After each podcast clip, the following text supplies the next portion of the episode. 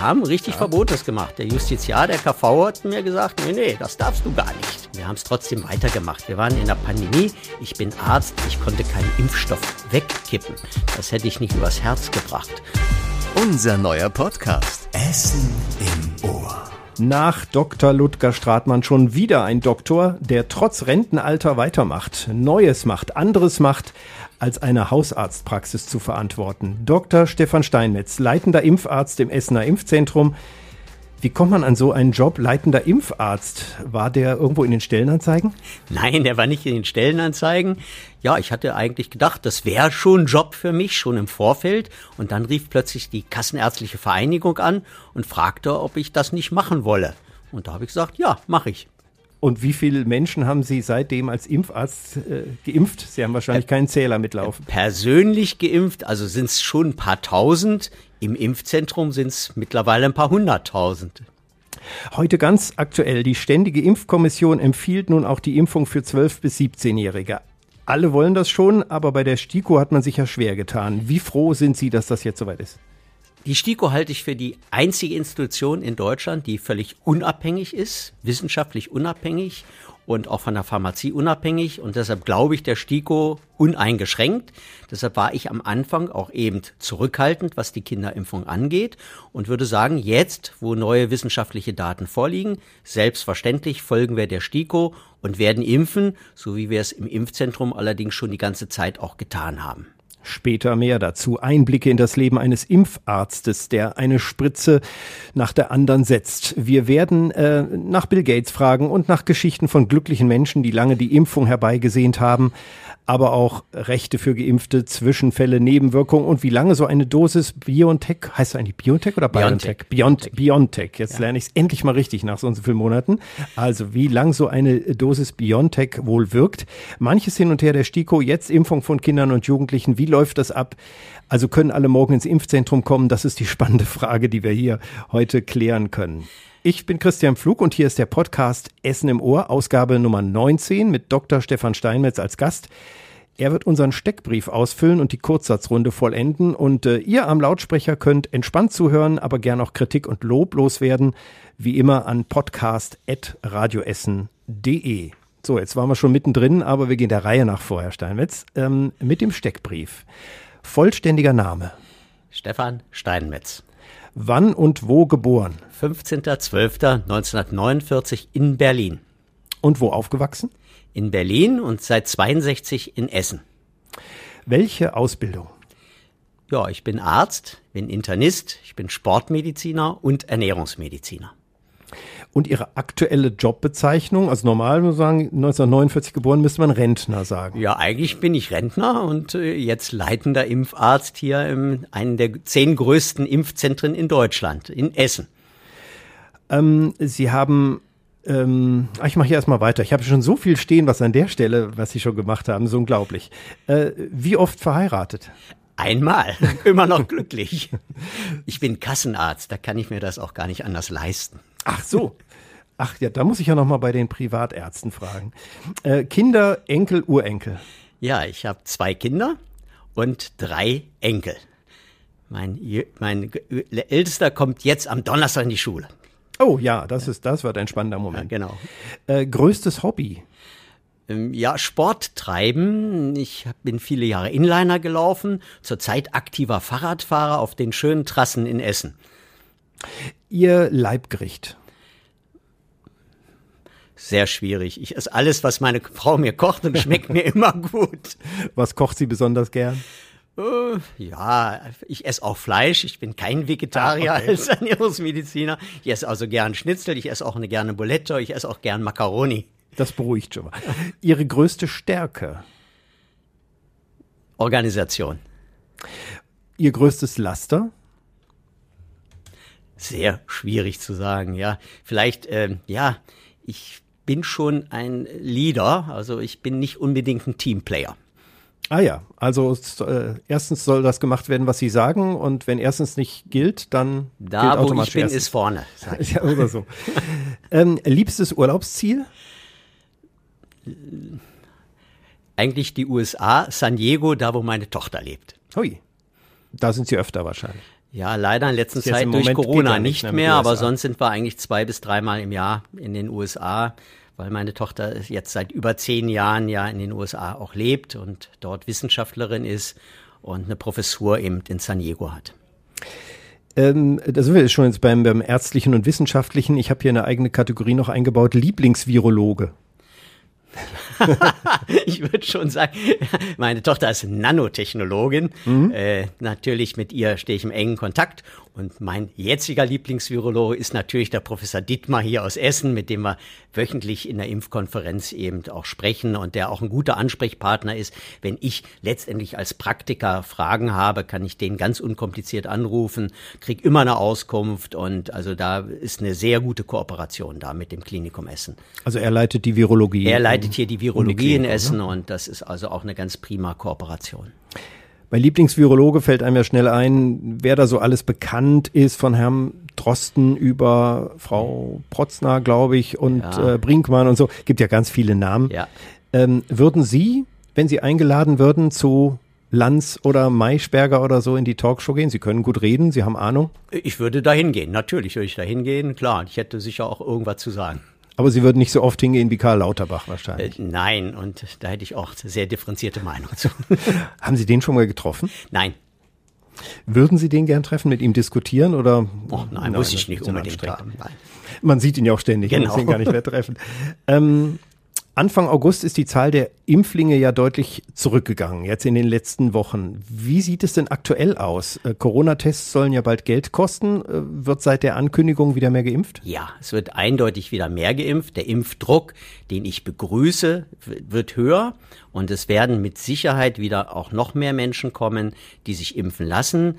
Wir organisieren ja jetzt vom Impfzentrum aus auch die dezentralen Impfungen. Die kommen auch gut an. Aber auch unser Impfzentrum zeigt jeden Tag doch mehrere hundert Patienten, die kommen als Erstimpflinge. Und ich erwarte jetzt gerade durch die neuen Bestimmungen der STIKO, durch die auch demnächst kommende Drittimpfung, dass also immer mehr Leute doch kommen werden und sich impfen lassen werden, ja der erhöhte Impfdruck, Sie sagen, den begrüßen Sie schon, dass ja. man schon denen schwer macht, die ja. sich da um die ja. Impfung drum drücken oder nicht wollen oder sich nicht interessieren oder so. Aber ein Impfzwang, ein Impfzwang würden da Sie nicht wollen. Da bin ich absolut dagegen. Das habe ich schon bei meiner ersten Impfung am 27. Dezember ja geäußert, auch öffentlich geäußert. Ich bin grundsätzlich gegen Impfzwang aber Impfdruck schon. Wenn sich jemand ein Jahr einigeln möchte, sich nicht impfen lassen möchte, aus welchen Gründen auch immer, dann soll er zu Hause bleiben.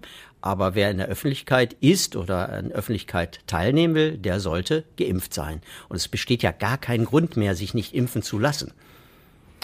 Wir können, werden gleich noch darüber reden. Gäbe es vielleicht eine Nebenwirkung oder ähnliches, so wenn man da reinguckt. Aber bleiben wir mal bei diesem Impfdruck ist ein doofes Wort. Nennen wir es Anreiz. Also äh, tatsächlich, um zu sagen, es, es lohnt sich, geimpft zu werden oder sich impfen zu lassen. Es gibt ja äh, Länder, ich glaube, es war in Thüringen, wo dann eine Bratwurst es gab oder so.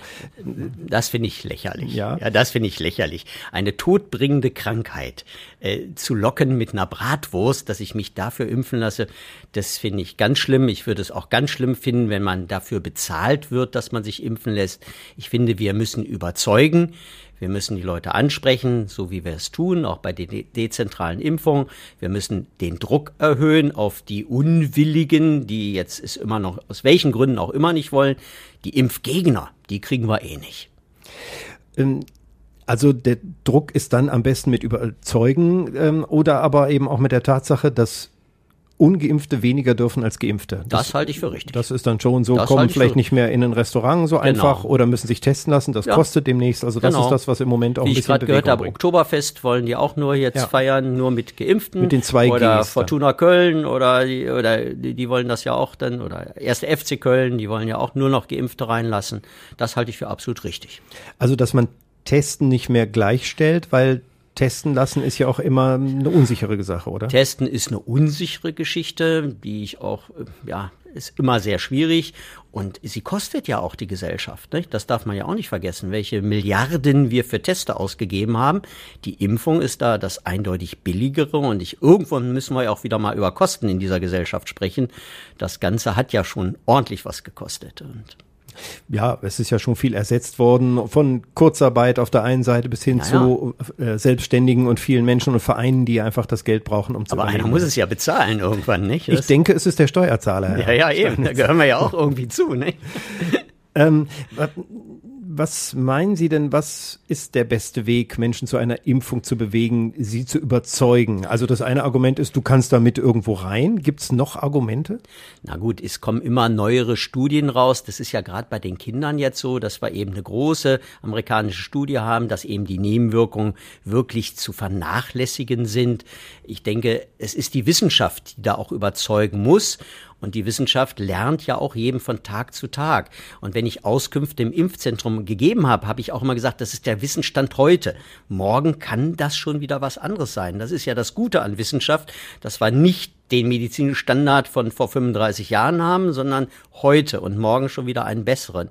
Und wenn es dann neue Studienergebnisse gibt, dann sollte man sich daran halten und dann sollte man auch ja nicht Ängste haben, die dann völlig ominös sind wie gesagt, die, den Chip haben wir da im Impfzentrum noch nicht eingepflanzt und der Magnet hält auch nicht am Arm und man kann weiter Kinder kriegen und man wird nicht impotent und das sind ja alles so die Vorurteile, die da für das Impfen einfach noch da sind. Die Fragen haben wir hier tatsächlich auch sehr oft natürlich gehabt und ich dachte eigentlich, Sie telefoniere nicht nur mit Professor Dittmar, sondern auch immer mit Bill Gates, aber das stimmt nicht. Das Nein, das stimmt nicht. Den direkten Zugang habe ich immer noch nicht. Sie sind also leitender Impfarzt jetzt seit Dezember 2020, seitdem genau. das Impfzentrum in Essen, Kruger, ja. aufgebaut wurde, also in Messehallen. Genau, wir haben es aufgebaut, dann wurde es ja wieder geschlossen, weil dann Herr Laumann ja oder auch die äh, Konferenzen beschlossen haben, zunächst erst die Alten in den Heimen zu impfen. Wir haben dann ab dem 27. Dezember in Essen zunächst die stationären Heime 74 Heime durchgeimpft. Da waren wir ja ganz besonders schnell. Wir waren also vor allen anderen in Nordrhein, haben wir sehr, sehr viele Ältere geimpft. Das ist ja jetzt auch der Grund, dass wir demnächst die dritte Impfung das diskutieren müssen, um, weil ein halbes Jahr rum ist. Nicht? Wir waren eben ganz vorne dabei. Wir haben ja auch geschafft, dass überhaupt niemand mehr in den Heimen zeitweise krank war. Jetzt haben wir leider wieder einzelne Fälle da muss man eben drüber diskutieren. Wahrscheinlich wird für die Älteren und Immungeschwächten eine dritte Impfung jetzt absehbar erforderlich. Wir warten da auf die Ministererlasse. Wahrscheinlich ab September wird das dann so sein. Zurzeit ist die dritte Impfung noch nicht empfohlen. Das ist also ganz auch ganz klar. Haben wir letzte Woche noch ein Schreiben gekriegt. Wir kriegen ja zunehmend Anfragen im, im Impfzentrum, dritte Impfung. Nein, zurzeit dürfen wir sie noch nicht durchführen. Gucken wir nochmal zurück. Also am Anfang waren Sie in den Heimen, da waren Sie auch beteiligt. Ja, also ja, da quasi, Sie waren, sind nicht nur Leiter eines Impfzentrums, das irgendwo steht, Nein, ich sondern habe auch aktiv in den Heimen auch selber geimpft. Ja, ja, ja. ganz viele Heime war ich selber. Und das war eine ganze Zeit, das ging glaube ich bis Februar und dann wurde das Impfzentrum irgendwann genau. aufgemacht. Ja. Und äh, wie kann man sich da, also ich meine, es ist ja jetzt eine bewegte Geschichte im Impfzentrum. Ich glaube, wenn Sie drüber nachdenken, was sich zwischendurch schon geändert hat und welche erfreulichen Dinge, aber auch welche Pannen da so alle passiert sind, gibt's da was, an, an, an was Sie sich noch am meisten erinnern? Mein Osterdebakel. mein Osterdebakel. ja, da das uns ja tatsächlich über die Presse dann äh, tatsächlich äh, arg belastet hat. Ich sage auch mal wirklich, ich habe mich gewundert, es war ja Ostern, es kam der Ministererlass, dass Astra-Impfungen plötzlich frei wurden. Mhm. Dann war das äh, Problem, dass wir keine Astra-Termine eingebucht hatten. Und dann haben wir im Impfzentrum mit dem Leiter des Impfzentrums, also das habe ich ja nicht ganz allein entschieden, mit dem Jörg Spors, der das Impfzentrum leitet von der Feuerwehr aus, mit dem ich mich hervorragend verstehe, haben wir Abend vorher beschlossen, komm, jetzt impfen wir einfach jeden, der kommt.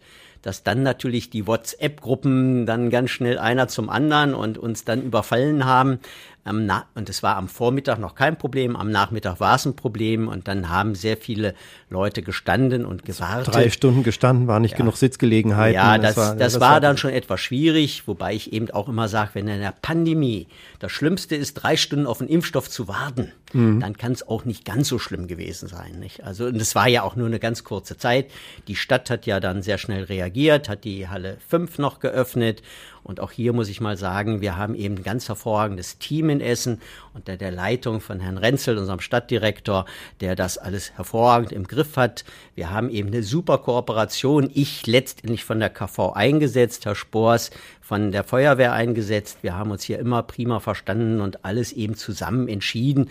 Und ich glaube, in der Regel auch gut entschieden. Und unser Oberbürgermeister hat mal gesagt, es ist noch nie eine städtische Einrichtung, denn es ist ja eine städtische Einrichtung so oft gelobt worden wie das Impfzentrum. Also insofern, so viel können wir nicht falsch gemacht haben, aber das Impfdebakel da von, von Ostern wird mir nachhängen. Träumen Sie da nochmal von? Manchmal? Ja, nein. Ich habe ja zum Glück gar nicht die ganzen Leserkommentare in der WRZ gelesen. Das war teilweise, muss es ja, ging es ja sehr ins Persönliche sogar.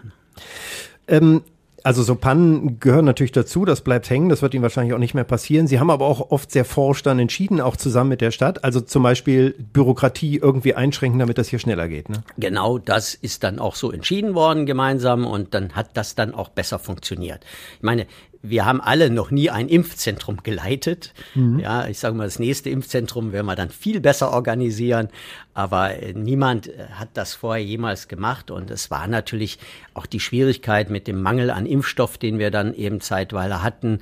Und äh, das war schon eine Problematik. Der Impfdruck, der da war, jeder wollte geimpft werden. Jeder hält sich natürlich auch für den wichtigsten, dass er als erster geimpft werden musste. Das war nicht immer ganz so leicht zu organisieren. Haben Sie eigentlich Impfstoff weggießen müssen oder haben Sie das vermeiden können? Also bis vor zwei, drei Wochen behaupte ich, dass in Essen keine einzige Impfdosis in den Gully gegangen ist, sondern wir haben wirklich dafür gesorgt, dass jeder Impfstoff benutzt wurde. Und zwar von Anfang an. Und das war ja gar nicht so ganz klar. Wir waren ja selber überrascht. Wir waren als ersten Heim Haus Berge, als wir dort geimpft haben, da habe ich auch selber aktiv mitgeimpft, als wir feststellten, dass wir mehr Impfdosen hatten, mhm. als wir eigentlich angeliefert bekommen hatten, weil wir ja festgestellt haben, wir können eine sechste und siebte Dosis ziehen. Ja, es hieß ja nur fünf äh, Dosen. Genau, aus so wir Fläschchen. durften, wir durften nur fünf Dosen benutzen und hatten plötzlich die sechste und siebte. Mhm. Ich sage mal, die deutsche Arzthelferin arbeitet eben so genau, dass die aus diesem Weil eben die sechste und siebte Dosis rausbekommen hatte. Und wir haben sie dann verimpft. Wir haben sie nicht weggegossen. Also Verbotenes gemacht. Verbo wir haben richtig ja. Verbotenes gemacht. Der Justiziar, der KV hat mir gesagt, nee, nee, das darfst du gar nicht. Das ist mhm. verboten. Ja. Und wir haben es trotzdem weitergemacht. Wir waren in der Pandemie. Ich bin Arzt. Ich konnte keinen Impfstoff wegkippen. Das hätte ich nicht übers Herz gebracht. Und deshalb haben wir natürlich dann jeden geimpft, der da auch rumgestanden hat, der vielleicht dann nicht primär priorisiert gewesen ist. Aber wir mussten ja diesen Impfstoff, wenn er einmal aufgezogen ist, auch verimpfen. Das ist ja so immer gewesen, auch heute noch äh, das letzte Wort hat der Arzt, ne? Also der verimpft und der entscheidet, du bekommst diesen Impfstoff oder du nicht. Ich genau. stelle mir nämlich gerade vor, in dem Moment, wo sich das rumspricht, Sie haben vorhin von WhatsApp-Gruppen gesprochen, stehen da so um kurz vor Schließung des Impfzentrums auch Menschen und rufen an, und das gab es ja auch in anderen Landkreisen, ob das Politiker oder Menschen wie du und ich sind, und sagen, Mensch, wir kennen uns doch schon so lange, wir waren noch neulich ein Bier trinken, äh, ich bin hier zufällig gerade in der Nähe. Ich habe so viele Lieblingspatienten dann erlebt, die mich angerufen haben, ich war doch immer einer deiner und wir sind doch Nachbarn und wir sind doch schöne Bäcker. Ich habe sogar einen Studienkurs Kollegen gehabt, der mich angerufen hat, weil er mich vor 35 Jahren oder 40 Jahren gekannt hatte, ob ich ihn nicht durch die Hintertür mal reinlassen könne. Also diese Angebote, diese unmoralischen Angebote mhm. sind zuhauf gekommen. Und da muss ich sagen, da, wer, mich kennt, weiß ich, dass ich darauf nicht eingehe und da sehr, sehr konsequent auch in jeder Art und Form war. Letztendlich, ich war angreifbar. Hätte ich da irgendwas gemacht, äh, wäre das ganz schnell rausgekommen. Ich habe ja auch wirklich wichtige Prominenz hier aus Essen geimpft, die auch ganz legal, ich habe immer gesagt, ja, impf ich, aber die Priorisierung muss stimmen. Mhm. Und äh, die Bescheinigung, die ärztlichen Atteste mussten mir vorgelegt werden, sonst habe ich das abgelehnt. Ist denn sonst mal irgendwas äh, schiefgegangen? Wir haben ja da aus Norddeutschland mal gehört, zwischendurch war nur Kochsalzlösung drin, äh, also dass irgendjemand einen Fehler gemacht hat oder dass da irgendwie solche Dinge passiert sind? Na gut, sind? kleinere Fehler sind bei uns schon mal passiert, dass man BioNTech Moderna äh, das verwechselt hat, wobei dann auch eben im Nachhinein ja rauskommt, dass man natürlich auch Moderna geben kann statt BioNTech. Wir haben am Anfang schon mal das Alter, wo es ja erst hieß, die die über 60-Jährigen äh, kriegen nur BioNTech und die unter 16 Astra. Dann bekam ich dann Beschwerden, dass einer das falsch. Da konnte ich mich rausnehmen. Also sie haben so jung ausgesehen, deshalb haben sie damit geimpft. Haben, also im Grunde haben wir das alles relativ gut äh, regeln können können. Aber natürlich wird der ein oder andere sich beschweren und natürlich wird auch der ein oder andere, ich habe auch angeblich von Impfschäden, dass falsch geimpft worden wäre. Natürlich wird es kommen bei der Menge. Wir haben jetzt fast 500.000 Impfungen durchgeführt. Da ist natürlich auch der ein oder andere, was vielleicht nicht ganz so gut gelaufen ist will ich jetzt gar nicht so viel zu sagen. Was ganz gravierend ist sicherlich nicht. Und wenn ich äh, beurteilen darf äh, von Nebenwirkungen, bei BioNTech haben wir so gut wie überhaupt nichts gesehen. Bei Astra habe ich zwei Allergien gehabt im Impfzentrum. Die also aber, sofortige die Nebenwirkungen, diese Anaphylaxien. So, äh, aber das waren hochallergische Patienten. Und die haben wir auch sofort gut betreut und das haben wir auch gut stabilisiert. Und ich mache es mittlerweile sogar so, dass ich Patienten, die allergisch sind, die können sich bei mir persönlich anmelden. Ich habe letztens eine Patientin gehabt, bei zehn Ärzten abgelehnt worden. Ich sage, komm zu mir, wir machen das im Impfzentrum unter Bereitschaft. Und es ist nichts passiert. Also insofern sind die Nebenwirkungen der Impfstoffe inklusive Astra, inklusive Johnson Johnson so gering, dass man da eigentlich keine Sorge vor haben muss. Also Sie sind nicht nur Leiter des Impfzentrums in der Vorstellung, sitzen an einem riesen Schreibtisch mit ganz viel Papier und sagen, hier, äh, heute mal da, äh, 100 Mal impfen, sondern Sie haben oft genug auch selbst die Spritze angesetzt. Ich setze selber die Spritzen an, dann, wenn auch zum Beispiel sehr viel zu tun ist. Aber natürlich ist meine Hauptaufgabe dann als Leiter, und ich habe ja drei weitere Kollegen, die auch Leiter sind, die mir auch gleichgestellt sind, der, wir laufen eigentlich rum und geben Informationen. Und zu meiner Hochzeit waren das zwölf Kilometer, die man dann im Impfzentrum innerhalb dieser zwölf Stunden hat zurücklegen dürfen.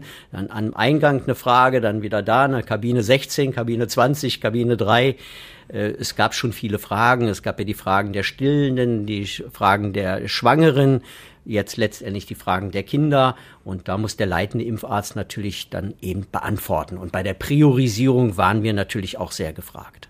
Also sind auch mal gerufen worden und haben so Fragen beantwortet. Ja, ja. Äh, Gibt es denn eigentlich Menschen, äh, die sich auf den letzten Metern nochmal das überlegt haben und umkehren? Also wo sie dann so nach dem ersten Kontakt gesagt haben, ach nee, komm, Erwin, lass uns äh, doch lieber gehen, wir überlegen uns das nochmal. Nein, das war allenfalls bei denjenigen, die dann sich auf einen Impfstoff äh, verschrien hatten, die sagten, ich will nur das gute BioNTech, dass wir dann vielleicht zu dem Zeitpunkt nicht da hatten und denen ich dann nicht erklären konnte, dass zum Beispiel Moderna genauso gut ist oder aber, als es auch die Gesetzgebung noch war, dass der über 60-jährige Astra bekam und eben nicht die Impfauswahl hatte, was es heute eben gibt. Aber da haben wir dann darauf bestanden und gesagt, nö. Und da gab es den einen oder anderen, sagte, nö, dann geht er.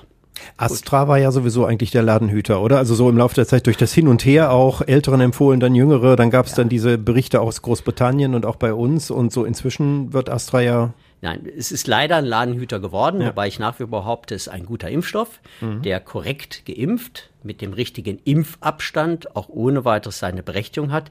Letztendlich geben wir jetzt Astra ja in die dritte Welt mhm. und ich denke nicht, dass wir Astra jetzt als schlechte Impfung weggeben und ich behaupte es weiter ein guter Impfstoff, der vielleicht am Anfang ja einfach für die falsche Patientengruppe gegeben wurde. Ja, für die Jüngeren hätten wir das nicht getan, hätten wir es von vornherein für die Älteren getan, dann wäre das sicherlich nicht so eine Problematik gewesen. So, was haben Sie noch äh, erlebt? Jetzt sind wir mal mittendrin im Impfzentrum. Also gerade haben wir gesagt, okay, es gab dann durchaus schon mal Allergieschock oder so, aber dass reihenweise Leute umgekippt sind, das war nicht so. Die kollabieren schon mal bei ja. uns, ja. Das passiert schon eigentlich jeden Tag zehnmal, dass mhm. die Leute kollabieren, aber als Impfreaktion kann man das nicht werten, sondern das ist einfach nur, ja, die sind so aufgeregt, dann sagen die auch, ich habe dann vor Aufregung nichts gegessen und dann unmittelbar nach der Impfung kippen sie dann schon mal um. Aber auch jüngere Menschen durchaus. Gerade ne? jüngere. Mehr Menschen. Männer oder mehr Frauen? Äh, sowohl als auch. Da kann ich nur sagen, ich war ja eben äh, zwölf Jahre auch Eishockeyarzt äh, die Eishockeyleute konnte ich an der Bande ohne Narkose nähen, wenn die einen Cut in der Lippe hatten. Mhm. Dann sagt der Trainer, nee, ein bisschen schneller. Und äh, ich sage, Mensch, wir müssen erst eine Betäubung. Nö, brauchst keine Betäubung. Hinein, dann drei Stiche. Das haben die so ertragen. Und wenn es dann hieß Grippeschutzimpfung, dann sind die umgekippt bei der Grippeschutzimpfung. Das erzähle ich auch den Patienten immer, dass sie sich nicht schämen müssen, dass selbst meine Eishockey-Creeks damals umgekippt sind bei einer einfachen Impfung. Ich nenne jetzt keine Namen, aber wir haben durchaus eine Kollegin, die gesagt hat, ich habe mich noch nicht impfen lassen, inzwischen hat sie, äh, weil ich Spritzenangst habe. Ich muss nur eine Schere sehen, die neben mir liegt, ja. dann kriege ich schon, schon Angst. Wie gehen Sie damit um? Empfehlen Sie, soll zu mir kommen. Ich kriege das immerhin. Sehr gut. Sie hat inzwischen den Hausarzt ihres Vertrauens und er hat das, glaube ich, auch ganz, ganz gut, gut gemacht. Nein, ich habe also tatsächlich Patienten, die kommen extra zu mir, werden mhm. extra zu mir geschickt, weil die Angst haben. Ich kriege das in der Regel hin. Da bin ich gespannt. Ich kenne da noch mehr Leute tatsächlich. Also wenn Sie demnächst ja. ein okay. einen Ansturm bekommen, dann liegt es daran. Ja, ähm, ja, Sie haben gerade gesagt, sind auch Leute wegen der Aufregung umgekippt. Wie aufgeregt sind denn die Menschen im Impfzentrum, äh, wenn die da reinkommen? Und legt sich die Aufregung dann nachher, wenn es vorbei ja. ist? Ja, ich denke schon, bei den meisten schon. Und äh, sagen wir, wir haben ja so viele glückliche Menschen, gerade am Anfang auch gehabt, die wirklich glücklich nach Hause gegangen sind. Wir haben ja eben nicht nur die Beschwerden, wir haben ganz, ganz viele Dankesbriefe, äh, ganz viele Dankesmails. Äh, es sind sehr, sehr viele Menschen, die wir wirklich auch glücklich gemacht haben und die wirklich äußerst zufrieden nach Hause gegangen sind. Endlich habe ich die Impfung, endlich bin ich befreit. Und nein, also großartiges äh, Schwierigkeiten haben wir im Impfzentrum nie gehabt. Wie üblich sind es die Wartezeiten, die dann schon mal Probleme machen. Da darf man auch nicht verkennen. Wir müssen ja den Impfstoff immer rekonstruieren. Das heißt, man muss natürlich auch, wenn man zielgenau arbeiten möchte, keinen Impfstoff verwerfen muss, muss man abends auch zählen, wie viel Impfstoff wir noch aufbereiten. Und das Aufbereiten dauert eben immer ein bisschen, sodass dann auch schon mal zu, zu unerfreulichen Wartezeiten kommt. Aber in der Regel da haben die Leute kaum mehr als eine halbe Stunde bei uns gewartet. Und dann sage ich auch beim guten Arzt, wenn das Wartezimmer mal leer ist, das wirkt nicht gut. Also ein bisschen warten muss man. und inso, äh, da geht man dann auch nicht mehr hin. Und insofern nein. Also ich denke, das war alles im üblichen Rahmen und bis auf Ostern hat auch niemand unsäglich lange gewarten müssen. Wie glücklich sind die Menschen rausgegangen? Haben Sie es auch schon gehabt, dass jemand Sie umarmen oder küssen wollte vor lauter Glück? Nein, Was bei Corona ja auch so direkt habe ich es nicht erlebt. Und bei Corona, wir haben ja die Maske auf, da ist das mit dem Küssen dann so eine Geschichte. Wir werden gleich noch mal ein bisschen da ähm, in die Tiefe gehen natürlich, ähm, wenn die Tochter Nano Technologin. Technologin ja. ist ja. nicht Biologin. Ja, Technologin. Sie ist Biologin, sie ist, also hat Biologie in Aachen studiert, ist dann nach England zur Promotion gegangen und ist jetzt ja schon zehn, über zehn Jahre Professor in den USA. Also da können Sie sich gegenseitig beraten, das ist. Das tue ich auch immer, ja. Ich frage immer, was da aktuell ist. Ähm, Ach so, wollt ihr auch noch fragen, wenn glückliche Menschen da sind, haben sie auch Geschenke bekommen? Ja, Schokolade. ich bin tatsächlich bei einem Arzt geimpft worden, der hat auch immer Alkohol bekommen und hat äh, gesagt, also wenn der Impftag durch ist, dann können wir immer trinken, aber das können wir nicht zu lange machen. Da kam immer eine ganze Menge an. Also sag mal so, das habe ich als äh, niedergelassener Arzt häufig bekommen, den Alkohol, ja. und davon zehre ich noch heute. okay, teilen Sie es ein. Ja. Ähm, jetzt kommt die Kurzsatzrunde. Ich fange Sätze an und Sie vollenden die ohne natürlich 20 Nebensätze zu machen. Aber da Sie kein Politiker sind, glaube ich, wird das ganz gut mit uns klappen. Meinen Tag beginne ich am liebsten mit Hundespaziergang. Seit ich Impfarzt bin, komme ich nicht mehr zu zum regelmäßigen Sport. Videokonferenzen sind für mich interessant. Dreimal die Woche wenigstens. Mhm. Der schönste Platz in Essen ist Baldener See. Haben Sie eine bestimmte Stelle? Nein, ich war da, ich bin ja Inliner immer mhm. um den See gefahren. Das fand ich abends immer ganz toll. Und jetzt die Trassen in der Nähe vom Baldener See, die sind eben wunderschön. Wenn ich an die vierte Welle denke in der Nacht. Ja, sehe ich mit Sorge. Wir warten es ab. Das sage ich jetzt mal als erster Vorsitzender eines Eiskunstlaufvereins. Ich hoffe nicht, dass wir wieder zu einem Lockdown kommen, dass unser Sport nicht weiter ausgeübt werden kann, dass mein Verein darunter leidet. Da habe ich schon Sorge drum. Die Beschlüsse der Politiker finde ich manchmal äh, ja nicht so richtig nachvollziehbar. Wie viele Erlasse haben Sie schon gelesen? 39 sind es, glaube ich, jetzt. Und die sind auch nicht sofort nachvollziehbar, oder? Manchmal so, dass man sagt, die haben noch kein Impfzentrum von innen gesehen. Was mich am meisten aufregt im Leben? Die Unzufriedenheit von Menschen. Ich werde so lange Menschen impfen bis? Bis zum 30.09. Weil dann das Impfzentrum. Dann schließt das Impfzentrum und dann werde ich mich auch wieder ausklinken. Und wenn Sie nochmal gefragt werden? Ich glaube, nein, diese neun Monate waren schon äußerst hart. Zum Entspannen am Abend brauche ich? Nicht viel. Ein Glas Wasser trinke ich in der Regel. Ja. Guck schon mal Fernsehen. Ja, also Sie zehren ja von dem Alkohol, den Sie äh, in, als genau, niedergelassener ja, Arzt ja, bekommen nein, haben. Das, das, wird ins Wasser gemischt. ist nicht sehr viel, was ich ja. an Alkohol trinke. ja, nicht, dass hier ein falscher Eindruck entsteht. Nein. Alle Schutzmaßnahmen gegen Corona werden vorbei sein, wenn? Das ist sehr, sehr schwierig. Wir werden wahrscheinlich noch lange mit der Maske leben müssen. Äh, ich hoffe, dass wir irgendwann wieder ein normales Leben mit Hand geben wovon ich als Arzt übrigens sehr viel gehalten habe. Handgeben war für mich eine Diagnostik. Mhm. Ja, und auch eine Körper, ein körperlicher Kontakt, den ich äh, auch jetzt wieder, ich habe ja noch andere Funktionen, eben äh, als in der Forensik tätiger. Hier ist der Kontakt über Handgeben, das offene Gesicht und so weiter schon eine wichtige, auch ärztliche Maßnahme. Und ich hoffe nicht, dass wir das auf Dauer beibehalten müssen. Im Moment müssen wir ja noch, die Krankheit ist noch da, wir haben es gerade angedeutet, vierte Welle. Und da ich Sie als Arzt jetzt hier zu Gast habe und Sie eine Tochter haben, die Nanotechnologie und da Sie mit Professor Dittmar telefonieren, habe ich natürlich ganz viele Fragen, die ich jetzt bei Ihnen platzieren kann. Gerne. ähm, quasi jetzt die Sprechstunde hier bei ja. Radio Essen im ja. Podcast.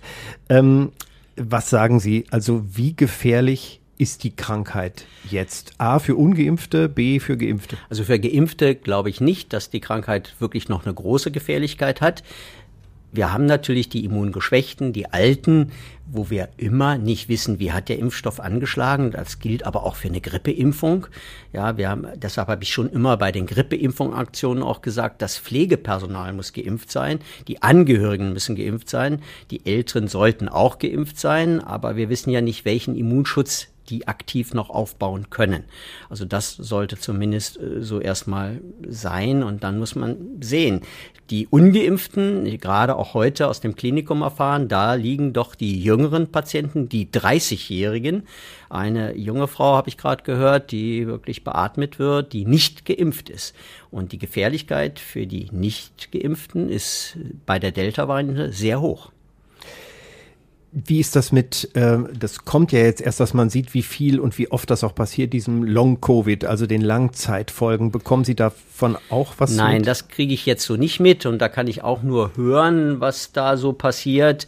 Aber das war für mich zum Beispiel der Grund, dass ich diese ablehnende Haltung zur Kinderimpfung, von, die ich im Mai hatte, schon zurückgenommen hatte, wo ich gesagt habe, ja, ich höre, dass Kinderärzte davon berichten, dass Kinder zwar nicht schwer krank sind, aber ein halbes Jahr Long-Covid haben. Und das ist für die Kinder natürlich auch eine sehr einschränkende Maßnahme, so dass ich da meine persönliche Meinung schon etwas geändert hatte und heute eben mit der neuen STIKO jetzt wirklich sagen kann, ja, der STIKO traue ich, der STIKO glaube ich, also Kinder ab zwölf Jahre, lasst euch impfen. Ähm, wenn ähm, Sie jetzt sich nochmal in die Lage des Kinderarztes oder Hausärztin ähm, versetzen, wie erkennen die so ein Long-Covid? Das ist ja ganz schwer. Da kommt jemand mit so un klaren Symptomen, Müdigkeit, Konzentrations. Äh es gibt leider keine wirkliche medizinische, also wo wir es messen können. Ja? Mhm. Nicht Fieber messen, nicht Blutwerte sicher messen, nicht die Lungenfunktion alleine zeigt es. Es ist einfach hier wirklich das gesamte Krankheitsbild, dass man darauf rückschließen kann. Und insofern sind ja auch die Studien, es gibt ja welche, die sagen, es gibt es gar nicht, Long-Covid, äh, genau wie welche sagen, ja, wir machen jetzt, ich habe gerade auf der Hinfahrt hier gehört, irgendwo eine Ambulanz wird aufgemacht für Long-Covid-Patienten. Mhm. Also äh, es ist da auch, die Wissenschaft ist da sich noch nicht ganz einig, aber man muss das davon ausgehen, dass tatsächlich ein längeres Krankheitsbild vorhanden ist und das sollte eben jeden auch nochmal überlegen. Die Kinder sterben nicht an Covid. Das ist ganz klar oder ganz, ganz wenige Kinder. Das war ja auch das Hauptargument, dass man mit der Impfung so ein bisschen zurückhaltend war. Kinder sterben nicht dran. Aber wenn sie langfristig davon krank werden oder auch Erwachsene, ich meine, ein 30-Jähriger wird wahrscheinlich auch nicht unbedingt an Covid sterben, aber ein halbes Jahr krank sein oder ein Jahr krank sein und nicht wissen, das ist ja auch nicht gerade was ganz Tolles. Ja, es gibt ja auch Berichte über Menschen, die äh, Covid hatten und dann schon seit einem Jahr äh, unter großen Einschränkungen. Ja, klar. Leistungs nicht mehr mehr arbeiten ja, können. nicht mehr so. leistungsfähig, ja. ihren Sport nicht mehr treiben können, all diese Dinge. Schmerzen im Schmerzen, Bein oder ja, eben genau. undefiniert. Genau. Ja, also ich denke auch. Also die Impfung hat eben fast keine Nebenwirkung oder so minimal an Covid zu erkranken, ist nichts Lustiges. Und deshalb nochmal der Appell eigentlich an alle, lasst euch alle impfen. Nicht? Also jeder, der es kann. Wir haben jetzt den Impfstoff, es gibt keine Priorisierung mehr. Jeder, der will, kann kommen ins Impfzentrum, zum Hausarzt, zu unseren dezentralen Impfungen. Jeder sollte sich impfen lassen. Reicht denn die Zahl der Geimpften und Genesenen, um im Herbst eine große Welle zu verhindern? Es läuft ja gerade wieder an, die Inzidenz steigt, sehen wir in Essen ja auch. Ja, die Inzidenz steigt. Nun muss ich sagen, ich traue der Zahl, die wir hier veröffentlichen jeden Tag, nicht ganz. Und ich habe schon auch mehrfach in Interviews gesagt, dass ich diese Zahl höher schätze. Insofern habe ich das für sehr interessant gehalten, dass RKI ja gestern auch gesagt hat, ja, wir halten die Zahl für höher. Denn wir haben sicherlich nicht die ganzen Betriebsärzte mit einbezogen, die dann die Impfung so tagesaktuell dem RKI gemeldet haben. Wir haben ja auch viele ausländische Patienten. Ich weiß das aus unserem eigenen Verein, wo wir viele Polen haben. Die haben sich in Polen impfen lassen. Also die gehen ja auch nicht mit in diese Zahlen ein. Und wir wissen auch nicht, ob die Hausärzte, die ja doch ihre Probleme hatten mit dem Hochladen äh, der Einzelnen, ob die wirklich so genau, da will ich keinem was unterstellen, um Gottes Willen, aber ob das alles schon so tatsächlich zentral gemeldet ist, so dass ich eigentlich so schätze, wenn man auch die Umfragen so sieht und auch mhm. umfragt, bist du geimpft, dass die Zahl wahrscheinlich doch schon eher über 70 liegt, als jetzt, was offiziell, glaube ich, bei 66 liegt. Also ich denke, vier, fünf Prozent höher dürfen wir schätzen. Und wenn man dann die Kinder, die nicht zu impfen sind, bis zwölf Jahre noch oben drauf rechnet, plus diejenigen, die Impfgegner sind, und da schätze ich schon, dass die Impfgegner werden wahrscheinlich so um die 10 Prozent sein. Dann sind wir schon fast bei der Zahl, die wir erreichen können. Wir kämpfen jetzt vielleicht noch um die letzten 5, 6 Prozent. Also ich höre daraus, die Impfgegner, diese vielleicht 10 Prozent, ja. äh, da ist Hopfen und Malz verloren. Ja, äh, die, da die muss man nicht diskutieren. Nicht? Oder haben Sie einen Impfgegner schon mal geimpft? Nein, den habe ich nicht geimpft. Das wird auch nicht funktionieren. Wenn einer meint, der kriegt da einen Chip implantiert, dann wird der oder was weiß ich damit passieren, dann der wird sich nicht von uns überzeugen oder gar überreden lassen. Also das würde ich auch gar nicht wollen. Das bringt nichts. Wir haben gerade kurz mal so von Nebenwirkungen oder Impfreaktionen gesprochen. Wie gefährlich können denn Impfung sein? Also wer sollte nicht? Wir haben ja nun gerade die STIKO, die sagt 12 bis ja. 17-Jährige. Die ja. Abwägung haben Sie auch gerade ja erläutert, ist doch impfen, ja, Kinder und Jugendliche. Ja. Aber gibt's noch Gruppen, die sollten besser also, nicht von der Abwägung? Nö, eigentlich wüsste ich die nicht. Es gibt sicherlich Patienten, die aktuell was mit Chemo oder Cortison oder sonst was behandelt werden, die man jetzt aktuell vielleicht nicht impfen sollte. Diese Fälle haben wir auch im Impfzentrum gesagt, lass erstmal Cortison runterdosieren oder lass deine Chemotherapie, frag den Onkologen, wann der richtige Zeitpunkt ist. Aber grundsätzlich sehe ich eigentlich keine Patientengruppe, die nicht geimpft werden darf. Ähm, es ist, äh, ich habe hier noch eine Frage stehen, die haben Sie so ein bisschen beantwortet vorhin mit der STIKO. Äh, wem vertrauen Sie mehr, äh, der STIKO oder dem Gesundheitsminister oder Virologen wie Christian Drosten? Ganz klar der STIKO. Weil die, die sind unabhängig, pharmazeutisch unabhängig, politisch unabhängig. Ob Herr Drosten das ganz so ist, weiß ich auch nicht. Äh, die Politik sowieso nicht. Und insofern, wir sind auch da ganz klar immer nach der STIKO auch im Impfzentrum nachgegangen. Das war zum Beispiel, dass ich es nicht zugelassen habe, dass Astra nach vier Wochen wieder geimpft wurde. Da bin ich auch ein bisschen stolz drauf, dass wir es konsequent so durchgesetzt haben. Denn wir wissen, dass der Abstand das Entscheidende ist für den Impfschutz. Und alle, die eben frühestens nach neun nach zwölf Wochen geimpft worden, die haben einen guten Impfschutz. Und die Leute, die bei uns standen und sagt, der Minister hat doch gesagt, man darf auch nach vier Wochen, die habe ich nach Hause geschickt, weil ich gesagt habe, ich spreche als Arzt mit Ihnen, nicht als Politiker. Und äh, bitte lasst euch vernünftig beraten. Und da ist der Impfabstand eben ganz entscheidend gewesen. Das wurde in anderen Städten durchaus auch schon mal anders gemacht. Das wurde in anderen Städten anders gehabt, handhabt. Ähm, was hören Sie sonst noch von Skeptikern oder Leuten, die immer wieder neue Fragen haben? Also welche Fragen wiederholen sich? Ja, Skeptiker haben wir ja nicht so viele, die ins Impfzentrum kommen. Die wollen sich ja impfen mhm. lassen. Und insofern haben wir mit Impfgegnern, Impf Impfskeptikern natürlich sehr wenig zu tun.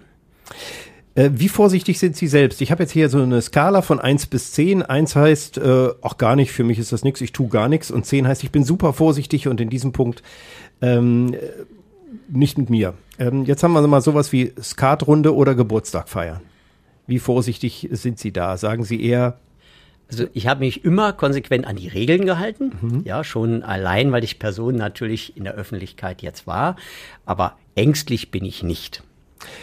Wie ist das mit äh, Maske tragen? FFP2-Maske oder wie gehen Seit April letzten Jahres trage ich eine FFP2-Maske, schon bevor es Pflicht war. Meine Frau wurde verdammt zu, tatsächlich die FFP2-Maske schon letztes Jahr im April zu tragen, die wir uns übrigens über unsere Tochter aus China besorgt hatten, weil wir hier keine mehr bekamen. In den Urlaub fliegen? In den Urlaub fliegen. Ja, zurzeit würde ich das nicht wollen, weil ich nicht in Quarantäne möchte in irgendein Hotel. Und in die USA komme ich leider immer noch nicht rein, weil wir da nicht rein dürfen. Äh, alle Studien zum Thema Corona lesen. Also ich weiß, Herr Lauterbach liest ja nachts immer Studien. Machen Sie das auch? Äh, alle Studien lese ich sicherlich nicht, aber ich lese jeden Tag natürlich, was da rauskommt und versuche mich immer tagesaktuell zu informieren. Meinen Patienten sage ich immer, was ich heute sage, ist aktuell. Was morgen ist, weiß ich nicht. Kommt vielleicht was Neues wieder raus. In Innenräumen von äh, Restaurants gehen? Das tue ich, ja. Bin ja geimpft. Und äh, alle, die ich treffe, nach Impfschutz fragen. Das tue ich. Ja. Ist manchmal unangenehm. Ne? Man das ist unangenehm, da gehen auch Freundschaften dran kaputt. Ja, mhm. ich, ja, ich habe auch eine Impfgegnerin in der weiteren Freundschaft. Äh, da muss ich schon sagen, bin ich ein bisschen sauer drüber. Das habe ich auch schon erlebt und äh, tatsächlich, dass man dann sagt, okay, das im Moment ist dann keine Basis, auch sich genau. über andere Dinge zu unterhalten, Eben, weil genau. das steht einfach dazwischen. Ja. Äh, gehen Sie ins Fitnessstudio? Nein, ich habe ein eigenes Fitnessstudio zu Hause. Das ist praktisch, da kann nicht so viel äh, passieren. Genau. So, und wo ich einen Arzt da habe, ich habe noch eine Frage in der Richtung. Ähm, wie ansteckend sind Geimpfte, Herr Steinmetz? Das ist auch noch nicht ganz hundertprozentig geklärt. Letztendlich können auch Geimpfte wohl übertragen, aber sicher in einer ganz geringen Form. Also letztendlich sollten auch Geimpfte einen gewissen Abstand halten, vorsichtig sein und insofern wollen natürlich auch Geimpfte nicht unbedingt mit Ungeimpften zusammenkommen. Ich will Sie jetzt nicht zu sehr löchern. Sie, wir ja. sind ja jetzt hier nicht in der Praxis und Sie haben dieses Thema jetzt von Dezember bis, ja, was haben Sie gesagt, Ende September. Bis Ende ne? September, ja. Und dann ist ja da erstmal Schluss. Äh, was ist eigentlich Ihr Antrieb? Das alles zu machen. Das war doch auch eine Menge Stress. Sie haben ja auch bis tief in die Nacht manchmal gearbeitet. Sie haben auch Beschwerden und manches Chaos mitmachen müssen. Äh Na, man wird reingestoßen. Ich meine, ich bin so ein überzeugter Essener. Ich wollte ja eigentlich immer was für Essen, auch nochmal was Großes machen. Ich hatte ja eigentlich eine Europameisterschaft im Eiskunstlaufen geplant. Das war ja schon alles gut eingestielt. Da muss ich sagen, glücklicherweise ist es dann, ja, hat es nicht geklappt. Helsinki hat den Zuschlag bekommen und es wäre auch sehr schwierig gewesen, jetzt Werbepartner etc dafür zu finden in der Corona-Zeit. Ja, und dann bin ich an ein Impfzentrum gekommen, statt Europameisterschaft ein Impfzentrum. Als ich begonnen habe, habe ich ja auch nicht gewusst, dass es te teilweise wirklich sieben Tage die Woche und manchmal 14, 16 Stunden waren. Damit habe ich nicht gerechnet. Und ich muss auch wirklich rückblickend sagen, möchte ich auch nicht nochmal erleben. Also der Februar, März, April, das war schon overpaced. Also Urlaub haben Sie nicht gemacht und freie Tage wahrscheinlich auch eher nein, ganz wenig, nein, oder? Eigentlich ganz, ganz einzelne Tage nur frei gehabt.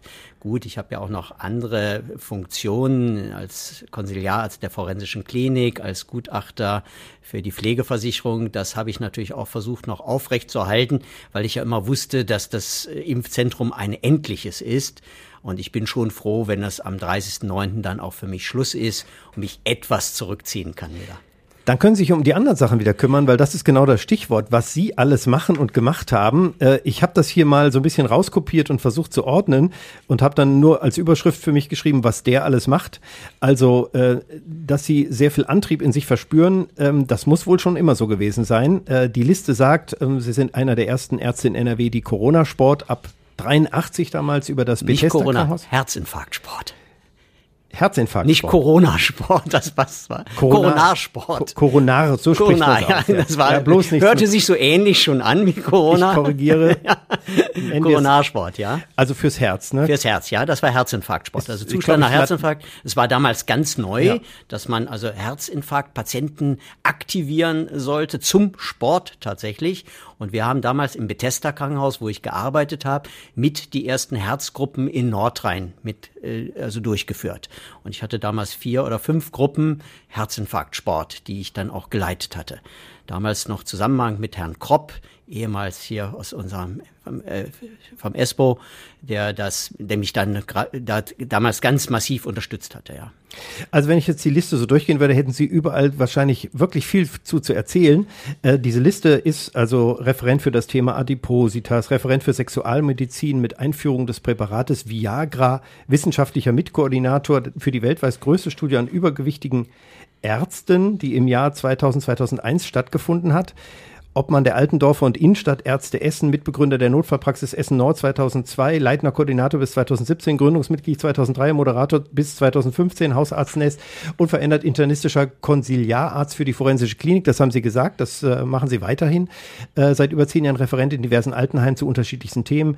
Über viele Jahre Referent für den Essener Sportbund für Ernährung und Sportmedizin, haben Sie auch gesagt. Und da sind Sie ja sportlich auch noch aktiv. Äh, Verbandsarzt für den Eiskunstlauf war da, Stützpunktarzt für den Eiskunstlauf. Sie wollten jetzt die äh, die, die äh, Europameisterschaft, Europameisterschaft genau, ja, ja, genau. genau, Stützpunktarzt und äh, erster Vorsitzender des Eiskunstlaufvereins Essener Jugend äh, Eiskunstlaufverein, Gutachter bei Medicpro für die ähm, Pflegeversicherung ja. für die medizinischen Dienste. Also ich könnte jetzt hier, ich muss hier durchrattern. Ausrichter und Cheforganisator der deutschen Meisterschaften im Eiskunstlauf, Mannschaftsarzt des Eishockeyclubs. Sie haben erzählt vorhin von den zwölf Jahre war ich bei den Moskitos, Moskitos. tätig. Morgen ja. haben wir da Impfaktionen. Allein das könnte ja ein Leben ausfüllen. Die wechselhafte genau. Geschichte der genau. Moskitos, das Auf und Ab und da einen verantwortlichen Job zu haben. Ja. Äh, und, und morgen sind Sie schon wieder dabei. Morgen bin ich bei den Moskitos, da wird geimpft. Wow, und sind dann alle dabei? Also wie, wie ist das so? Wie ist die Impfbereitschaft? Äh, ich bin gespannt, wie viele ja. morgen kommen. Also die Moskitos machen eine Aktion, wie Rot-Weiß Essen ja auch. Vor ja. Und morgen ist Dauerkartenverkauf. Ah, gut. Da kann man sagen, kommt alle die Dauerkarte kaufen und ihr kriegt auch eine Impfung. Also morgen vor der Halle ab 17 Uhr wird geimpft. Das ist damit nochmal gesagt, für die, die das kurzfristig hören. Ähm, betreuender Arzt von zwei Weltmeisterschaften der deutschen Nationalmannschaft im Rollkunstlauf. Da sind sie auch noch drin. In Kolumbien und in Spanien mal eben. Ja, meine Tochter war ja mal ehemals deutsche Meisterin im Rollkunstlauf, Vize-Europameisterin im Rollkunstlauf.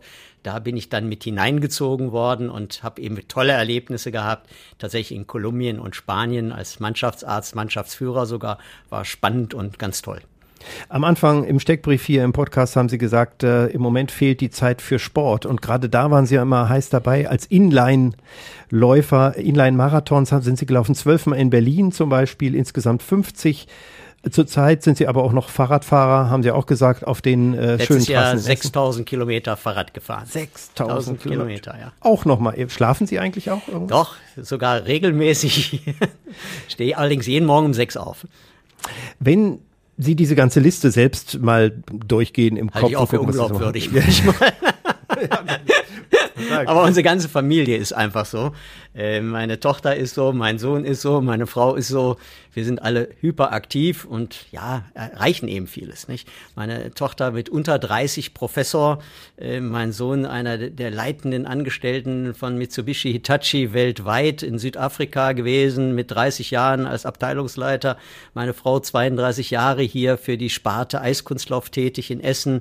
Äh, unser Weihnachtsfläche hat sie immer betreut, fast 20 Jahre, die leider letztes Jahr nicht statt, stattfinden können. Also wir tun gerne etwas. Wir sind aktiv. Aber Sie sind doch so ein netter Mensch. Sie müssten doch eigentlich hier rein, bei dem, was Sie hier stehen haben, hier rein schweben. Man sagt ja auch mal Halbgötter in Weiß und so und dabei Nein, ich denke, denke, ist ein normaler Mensch, ist man ja geblieben. Aber so, wir haben natürlich auch ein Motto, etwas wiedergeben, wenn man viel Glück im Leben gehabt hat. Ich habe also den Beruf gewählt, den ich äh, mir habe auswählen dürfen, habe ihn immer gerne gemacht, habe ja nun in Altendorf viele, viele äh, Jahre gearbeitet, fast 35, war vorher fast zehn Jahre im Bethesda Krankenhaus, habe immer Spaß gehabt, habe das nie als belastend gefunden und habe eigentlich auch widerwillig meine Praxis aufgegeben. Eigentlich der Altersdruck kam dann, wann mhm. willst du denn endlich aufhören oder mhm. so. Äh, eigentlich äh, bedauere ich es heute noch, dass ich meine Praxis aufgegeben habe.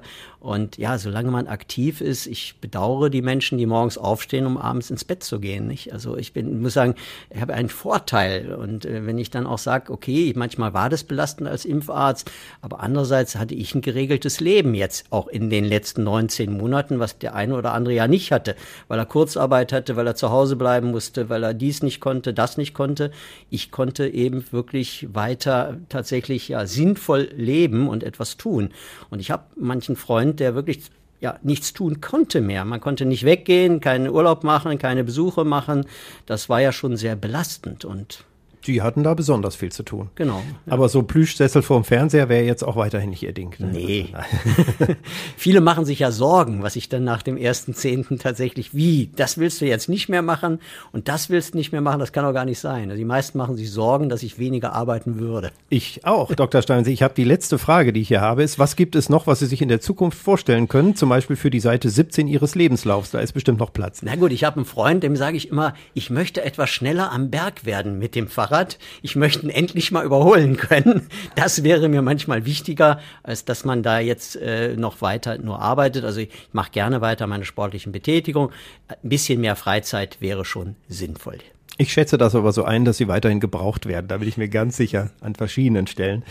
Ja, das war die 19. Ausgabe von Essen im Ohr. Jede Woche neu, diesmal mit Dr. Stefan Steinmetz, dem leitenden Impfarzt am Essener Impfzentrum. Und wir haben gehört, da könnten wir noch 100 Titel hinterher schieben. Wir bleiben quasi beim Thema, denn nächste Woche im Podcast zu Gast ist eine Verschwörungstheoretikerin, die schaut sich die schauerlichen Geschichten an, die für manche Menschen zur scheinbaren Wahrheit werden. Spannend, denn nicht nur in Sachen Corona folgen manche Mitmenschen seltsamen Echoblasen. Das also nächste Woche und äh, leider zwischendurch kein Redebedarf, denn der beliebteste Wochenpodcast in Essen macht Sommerpause bis Ende August. Also am besten ihr hört diesen Podcast hier zweimal oder aber alle 18 bisherigen Talks in dieser Serie, die sind immer noch online überall, wo es Podcasts gibt. Alles Gute, Dr. Steinmetz und immer genug Oberarme unter der Nadel wünsche ich Ihnen. Recht herzlichen Dank.